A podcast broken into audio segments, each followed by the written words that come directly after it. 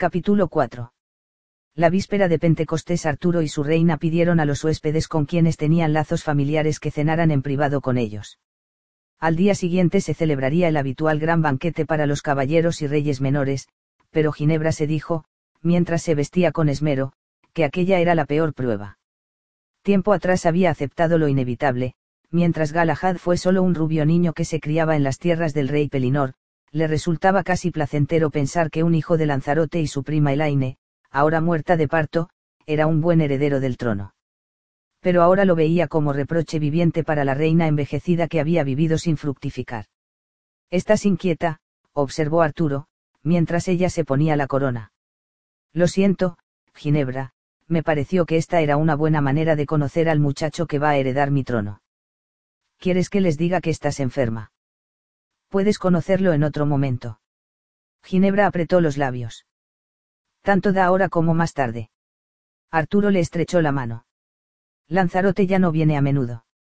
Será grato volver a verlo. Eso me extraña. No le odias. Arturo sonrió con intranquilidad. Entonces éramos mucho más jóvenes. Es como si hubiera sucedido en otro mundo. Lanzarote no es más que mi más querido y viejo amigo, casi un hermano. También Kai, observó Ginebra, y su hijo Arturo es uno de tus caballeros más leales. Se me ocurre que sería mejor heredero que Galahad. El joven Arturo es buen hombre y caballero de confianza, pero Kai no tiene sangre real. Vaciló un momento, no habían tocado el tema desde aquel Pentecostés tan horrible. He sabido que el otro muchacho, el hijo de Morgana, está en Avalón.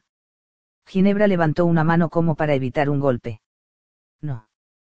Lo dispondré todo de manera que no lo veas nunca, prometió Arturo, sin mirarla. Pero lleva sangre real, es preciso hacer algo por él. Oh, si los sacerdotes lo permitieran, supongo que le proclamarías heredero. Hay quienes se extrañarán de que no lo haga. Prefieres que trate de dar explicaciones. Entonces tendrías que mantenerlo lejos de la corte, señaló Ginebra, mientras pensaba, qué dura suena mi voz cuando me enfado. ¿Qué lugar tiene en esta corte alguien educado en Avalón para druida? Arturo apuntó, seco, los que seguían por Avalón también son súbditos míos, Ginebra. Antes de Pentecostés siempre se festejó el solsticio de verano, aunque ahora las fogatas solo se encienden en Avalón. Ginebra iba a decir algo, pero calló. El tiempo de los druidas parecía ya tan remoto como el de los romanos. Incluso el mismo Kevin era más conocido en la corte como arpista que como Merlín de Britania, los curas no le respetaban como a Taliesin, aunque Arturo lo consultaba sobre las cuestiones de leyes y costumbres antiguas que no se podían eludir. Si esta no fuera una reunión estrictamente familiar, ordenaría al Merlín que tocara para nosotros. Arturo sonrió. Si quieres puedo rogarle que nos haga el honor, pero música como la suya no se ordena. Ginebra le devolvió la sonrisa, diciendo. Con que el rey ruega al súbdito, en vez de ser a la inversa. En todo tiene que haber equilibrio. Es una de las cosas que he aprendido durante mi reinado. Bien, mi señora, los huéspedes nos esperan. Cuando iban hacia la puerta, el chambelán se acercó para hablar en voz baja con Arturo. Este se volvió hacia Ginebra. Tendremos más huéspedes a la mesa. Gawain manda decir que ha venido su madre con la Amourak, su consorte. Y el rey Uriens con Morgana y sus hijos. Entonces será realmente una fiesta familiar. Bueno, querida, los invitados se han reunido en el salón pequeño. Bajamos. El gran salón de la mesa redonda era dominio de Arturo, un lugar masculino, donde se reunían guerreros y reyes. Pero era en el salón pequeño donde Ginebra se sentía más reina. Cada vez veía menos, al principio, aunque aún había mucha luz, solo vio colores, los vestidos de las señoras y las alegres túnicas que usaban los hombres bajo techo. La silueta inmensa, con melena pajiza, era Gawain, que se acercaba para hacer una reverencia al rey y estrecharlo luego en un abrazo de oso. Lo seguía Garith, más modesto. Kai se acercó para palmear al joven en el hombro y le preguntó por su prole, señora Leonor acababa de tener al octavo o noveno hijo y aún guardaba cama en el castillo del norte. Garith seguía siendo apuesto, con los años se acentuaba su parecido con Arturo y Gawain. Otro hombre fue a abrazarlo, esbelto, de oscuro pelo rizado, ya con vetas grises. Ginebra se mordió los labios, Lanzarote no cambiaba con los años, salvo para tornarse más gallardo. Uriens, en cambio, no tenía esa mágica inmunidad al tiempo. Por fin parecía realmente viejo, tenía el pelo completamente blanco, aunque se mantenía erguido y fuerte. Le oyó explicar que se acababa de reponer de una fiebre pulmonar y que en primavera había enterrado a su primogénito, atacado por un cerdo salvaje. Arturo comentó. Con que algún día serás rey de Gales del Norte, Accolon. Bueno, así sea. Uriens iba a inclinarse hacia la mano de Ginebra, pero ella le dio un beso en la mejilla. El anciano llevaba un bonito manto verde y pardo. Nuestra reina parece cada vez más joven, dijo, sonriendo de buen humor. Cualquiera diría que moráis en el país de las hadas, señora. Ella se echó a reír. Entonces tendría que pintarme arrugas en la cara, no vayan los sacerdotes a pensar que he aprendido cosas indignas de una cristiana. Vaya, Morgana. Por una vez podía saludar a su cuñada con una broma. Pareces más joven que yo, aunque sé que eres mayor. ¿Qué magia es esa? No hay magia, respondió Morgana, con voz grave y musical. Solo que en mi país, tan lejos del mundo, tengo poco en que ocupar la mente y siento que el tiempo no pasa. Cuando Ginebra la miró mejor, vio en su cara los pequeños rastros de los años, su tez seguía siendo suave, pero había pequeñas arrugas en torno a los ojos y tenía pequeñas bolsas bajo los párpados. Lanzarote saludó primero a Morgana. Ginebra no esperaba sentirse desgarrada por esa areibiosa pasión de celos. El Aine ha muerto, y Uriens es tan anciano que difícilmente vivirá hasta la próxima Navidad. Oyó el cumplido risueño del caballero y la dulce risa de su cuñada. Pero no mira a Lanzarote como enamorada. Sus ojos buscan al príncipe Accolon. Que también es apuesto. Y Ginebra sintió una punzada de escandalizada desaprobación. Tendríamos que sentarnos a la mesa, dijo, haciendo señas a Kai. Galahad tendrá que retirarse a medianoche para velar sus armas, quizá quiera descansar antes un poco, para no adormilarse. No voy a adormilarme, señora, aseguró el joven.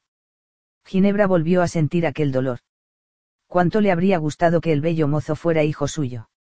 Era alto y de anchas espaldas, a diferencia de Lanzarote, su cara limpia parecía relucir de serena felicidad. Esto es muy nuevo para mí. Kamalat es tan bella que no parece real. Galahad se inclinó cortésmente ante Morgana. Os recuerdo, señora. Vinisteis para llevaros a Nimiu y mi madre lloraba. Está bien mi hermana, señora. Hace algunos años que no la veo, respondió, pero si no estuviera bien me habrían informado. Solo recuerdo que me enfadé con vos por decirme que estaba errado en todo. Sin duda tu madre os dijo que yo era una maligna hechicera. Morgana sonrió. Ufana como un gato, pensó Ginebra. ¿Y lo sois, señora? Preguntó el muchacho sin rodeos. Bueno, vuestra madre tenía motivos para creerlo. Ahora que se ha ido puedo decirlo. Sabíais, Lanzarote, que Laine me imploró un ensalmo para atraer vuestras miradas. Él la miró con la cara tensa de dolor. ¿Por qué bromear sobre días tan lejanos, prima? Oh, pero si no bromeo. Durante un momento Morgana alzó los ojos hacia los de Ginebra. Me pareció que era hora de impedir que siguierais rompiendo corazones en Britania y la Galia. Por eso amañé esa boda. Y no lo lamento, pues ahora tenéis un hermoso hijo que heredará el reino de mi hermano si no me hubiera entrometido, a estas horas aún estaríais soltero y destrozándonos el corazón a todas. ¿Verdad, Ginebra? añadió con audacia. Lo sabía, pero no esperaba que lo confesara tan abiertamente. Ginebra aprovechó el privilegio real de cambiar de tema. ¿Cómo está mi pequeña tocaya? preguntó. La hemos prometido en matrimonio al hijo de Lionel, respondió Lanzarote. Algún día será reina de la Baja Britania. Por ahora solo tiene nueve años, de modo que la boda tendrá que esperar seis más. ¿Y tu hija mayor? preguntó Arturo. Está en un convento, Sire. Eso es lo que Elaine os dijo. Preguntó Morgana, con otro destello malicioso en la mirada. Está en Avalón, en la casa de vuestra madre. Lanzarote. No lo sabíais. Es lo mismo, replicó él. Pacíficamente. En la casa de las doncellas, las sacerdotisas viven en castidad y oración. Como las monjas de la Santa Iglesia, y sirven a Dios a su modo. Se volvió rápidamente hacia la reina Morgause, que se acercaba. Caramba, tía, no puedo decir que el tiempo no nos haya cambiado, pero en verdad a vos os trata con bondad.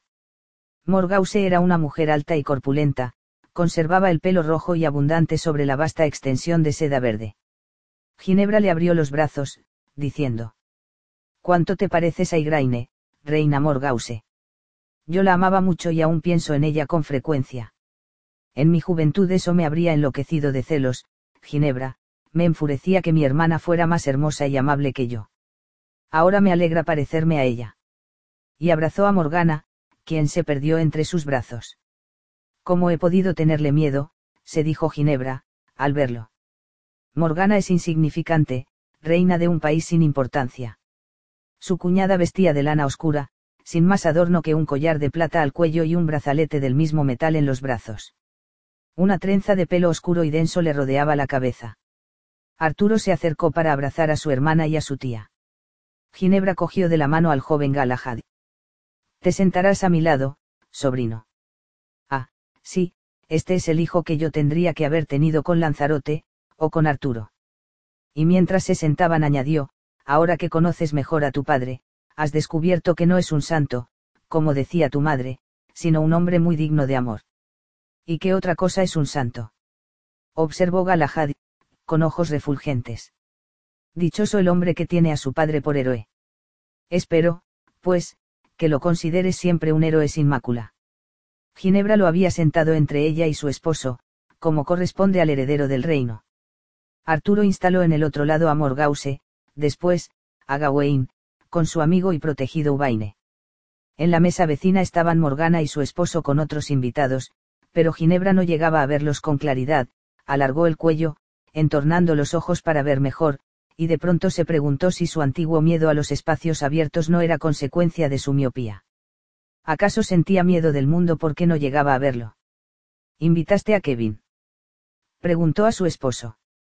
Sí, pero mandó decir que no podría estar presente. Invité también al obispo Patricio, pero guarda la vigilia de Pentecostés en la iglesia, te espera allí a medianoche. Galahad. No exijo de mis caballeros que sean religiosos, pero sí que sean buenas personas. Lanzarote comentó. Ojalá estos jóvenes puedan vivir en un mundo donde resulte más fácil ser bueno. Y Ginebra tuvo la sensación de que lo decía con tristeza. En ninguna parte se come tan bien como en vuestra mesa, mi reina. Demasiado bien, dijo alegremente Arturo, palpándose el vientre. Y mañana, en Pentecostés, otro festín. No sé cómo se las compone. Ginebra se encendió de orgullo. Ya están asándose los terneros. Mi señor Uriens, no te veo comer carne. El anciano negó con la cabeza. Uno de esos salones, quizá. Desde que murió mi hijo he jurado no volver a probar la carne de cerdo. Y tu reina comparte ese voto. Observó Arturo. Parece que Morgana esté ayunando. No me extraña que estés tan delgada, hermana. No comer carnes rojas no es privación para mí. Conservas tu dulce voz, hermana. Puesto que Kevin no ha podido venir, quizá quieras cantar o tocar. Si me lo hubierais dicho antes no habría comido tanto. Ahora no puedo cantar. Tal vez más tarde. ¿Y tú, Lanzarote? preguntó Arturo. El caballero, con un encogimiento de hombros, pidió por señas la lira. Siempre dije que no me gustaba la música sajona, pero el año pasado, mientras vivía entre ellos, oí esta canción y lloré al escucharla. A mi manera, he tratado de traducirla a nuestra lengua.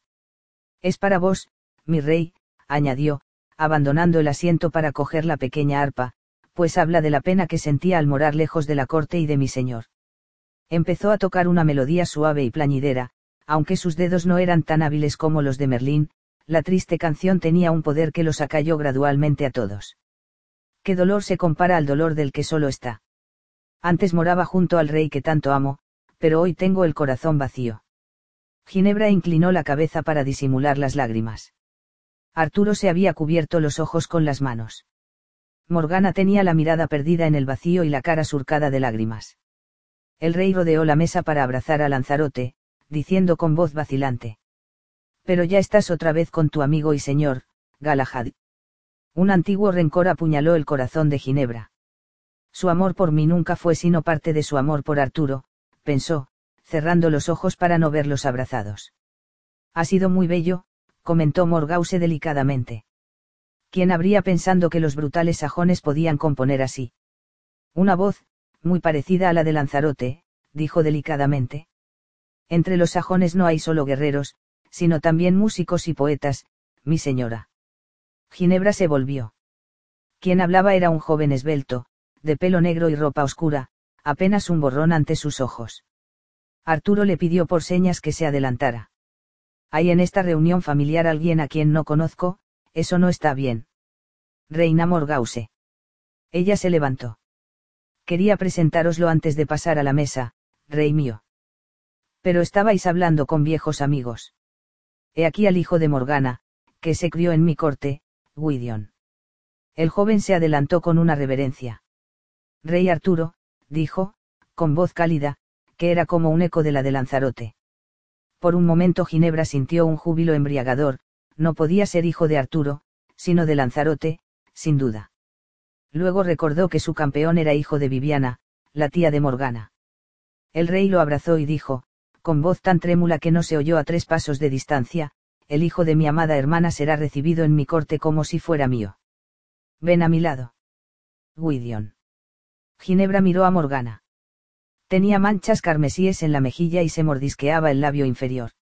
Obviamente, Morgause no la había preparado para ver la presentación del muchacho a su padre. No, al rey. Probablemente no tenía idea de quién era su padre, aunque sí se había mirado al espejo, sin duda se creía hijo de Lanzarote. En realidad, no era un muchacho, sino un hombre, ya debía de tener casi 25 años. Tu primo, Galahad, presentó Arturo. El joven le tendió impulsivamente la mano. Vuestro parentesco con el rey es más estrecho que el mío, primo, tenéis más derecho que yo a ocupar mi puesto, dijo, con juvenil espontaneidad. Me maravilla que no me odiéis. Gwydion sonrió. ¿Cómo sabéis que no os odio, primo? Ginebra dio un respingo, luego lo vio sonreír. Era hijo de Morgana, sin duda, tenía la misma sonrisa felina. Galahad parpadeó, pero acabó por llegar a la conclusión que la pregunta era una broma. La reina podía seguir sus transparentes pensamientos. Será hijo de mi padre, un bastardo habido de la reina Morgana. Parecía apenado como el cachorro a quien se ha rechazado un juguetón ofrecimiento de amistad. No, primo, dijo Gwydion, lo que estáis pensando no es cierto. Y hasta tenía la sonrisa deslumbrante y repentina de Lanzarote, su cara, muy sombría, adquiría un fulgor apabullante, como transformada por un rayo de sol. Galahad dijo, a la defensiva. Yo no estaba, no dije, no, reconoció Gwydion.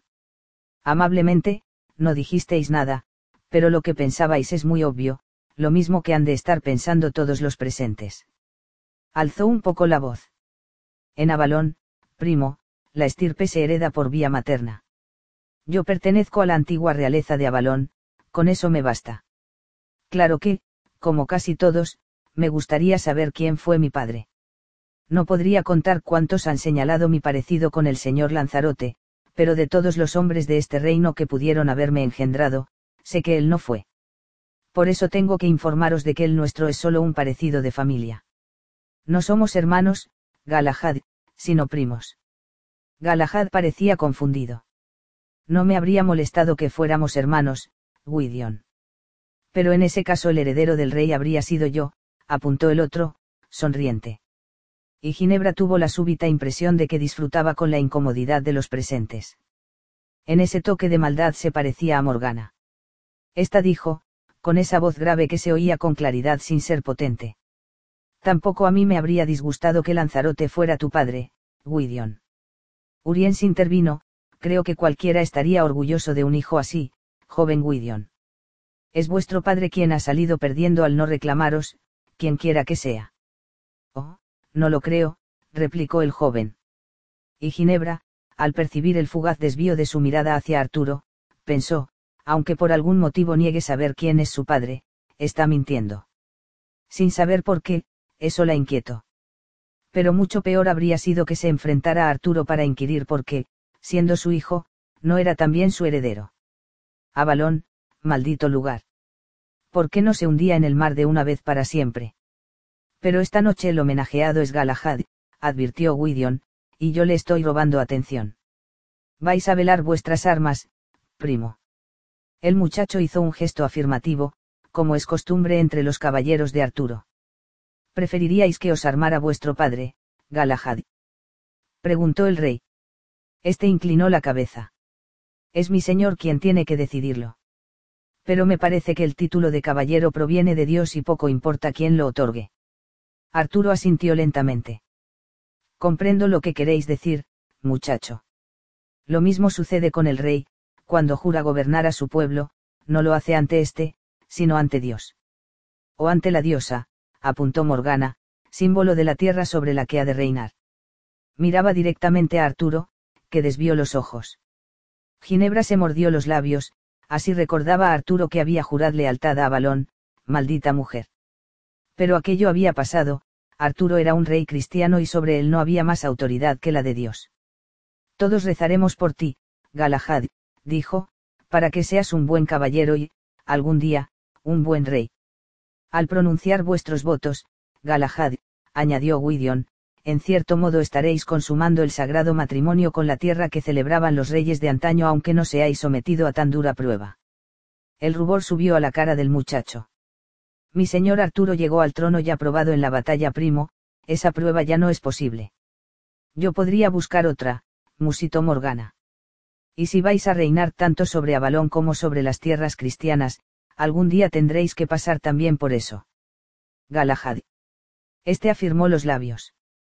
Esperemos que ese día esté muy lejos. Viviréis por muchos años, mi señor, y entonces los pueblos paganos habrán desaparecido. Confío en que no. Akkolon hablaba por primera vez.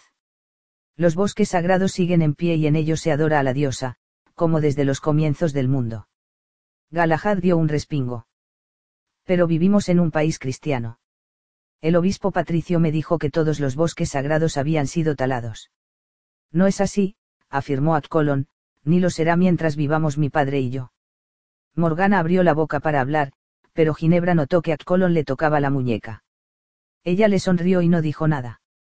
Fue Gwydion quien añadió, ni en Avalón, mientras viva la diosa.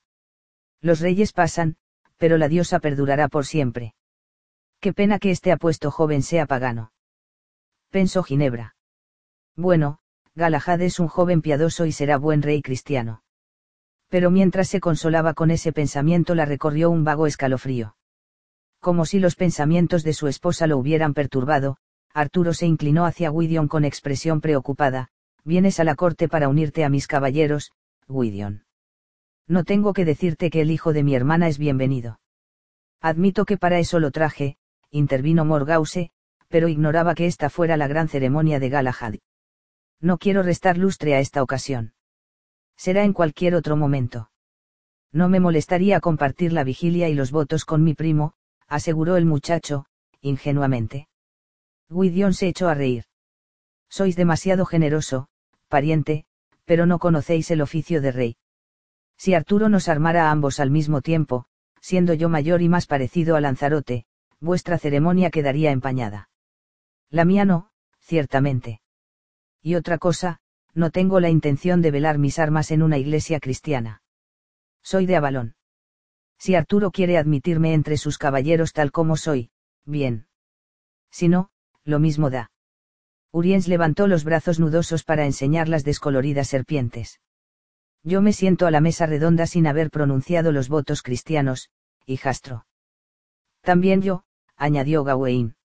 En aquellos tiempos ganábamos el título combatiendo, sin necesidad de ceremonias. Yo mismo tendría reparos en pronunciar esos votos, se sumó Lanzarote, pecador como soy. Pero pertenezco a Arturo en la vida y en la muerte, y él lo sabe. Arturo le sonrió con profundo afecto. Vos y Gawain sois los pilares de mi reinado. Si os perdiera alguno, creo que mi trono caería desde lo alto de Kamalat. Una puerta se abrió en el extremo del salón, dando paso a un sacerdote acompañado de dos hombres jóvenes, todos vestidos de blanco. Galahad se levantó deprisa. Con vuestra licencia, mi señor.